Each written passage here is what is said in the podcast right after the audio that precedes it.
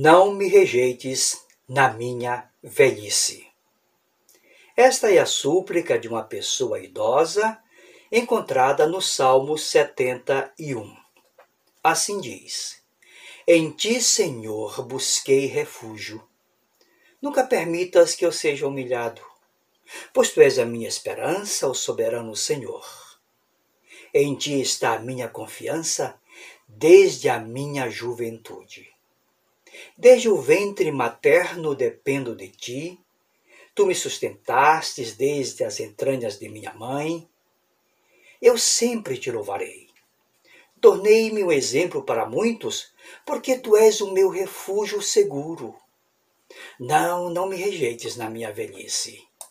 Não me abandones quando se vão as minhas forças. Desde a minha juventude, ó Deus, tens me ensinado, e até hoje eu anuncio as tuas maravilhas. Agora que estou velho, não me abandones, ó Deus, para que eu possa falar da tua força aos nossos filhos e do teu poder às futuras gerações. Amigos, este salmo é uma oração de uma pessoa idosa, cheia de confiança, cheia de esperança, que recorre ao seu Senhor não como a um Deus estranho, como a um Deus distante, mas como a um parceiro de caminhada, pedindo-lhe que o socorresse o auxiliasse nos dias da sua velhice. Aqui encontramos a existência de uma intimidade relacional entre eles.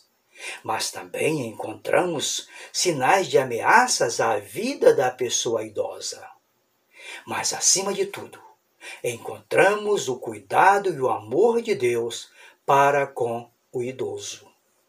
Por exemplo, diante das incertezas da vida adulta, ele diz: Eu confio em ti, Senhor. Diante das injustiças para com as pessoas idosas, ele diz: Livra-me das injustiças. Diante da fragilidade dos seus passos e dos seus punhos, ele diz: Tu és a minha rocha, tu és a minha fortaleza. Diante do desamparo pelo qual passam muitos idosos, ele diz: Estão dizendo por aí que Deus o desamparou, que não há mais quem o livre, mas eu esperarei continuamente no Senhor e o louvarei. Diante das ameaças de viver uma vida em murmuração, ele diz: Enche a minha boca do teu louvor e da tua glória todo o dia.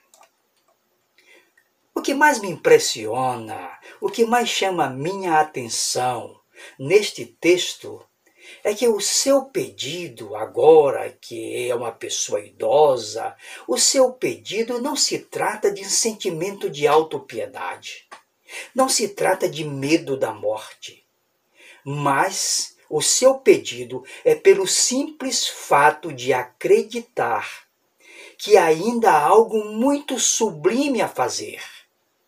Ou seja, falar do poder e amor do seu Deus aos seus filhos, aos seus netos e às futuras gerações. Finalmente, ora, a velhice não é isenta de provações. Não é fácil ter longevidade, manter o humor, permanecer produzindo harmonia no mundo de tantos desatinos. Contudo, aos que buscam ao Senhor, ele assim o promete no livro de Isaías, no capítulo 46, versículo 3 e versículo 4. Escutem-me vocês, a quem tenho sustentado desde que foram concebidos, e que tenho carregado desde o nascimento. Mesmo na velhice, sou eu aquele, aquele que os susterá. Eu os fiz eu os levarei, eu os susterei, eu os salvarei. Recordemos as palavras do salmista: Em ti, Senhor, busquei refúgio. Não me rejeites em minha velhice. Este ancião nos deixou uma lição preciosíssima. Aponta para onde devemos buscar refúgio. O refúgio não está no dinheiro. O refúgio não está nos prazeres. O refúgio não está em nossas posses, mas o refúgio está em colocar a nossa vida nas mãos do Senhor. Alguém disse por aí que uma morte gloriosa é o fim de uma vida vitoriosa. E eu lhe digo: busque ao Senhor. Deus cuida de seus fiéis ao longo de toda a vida.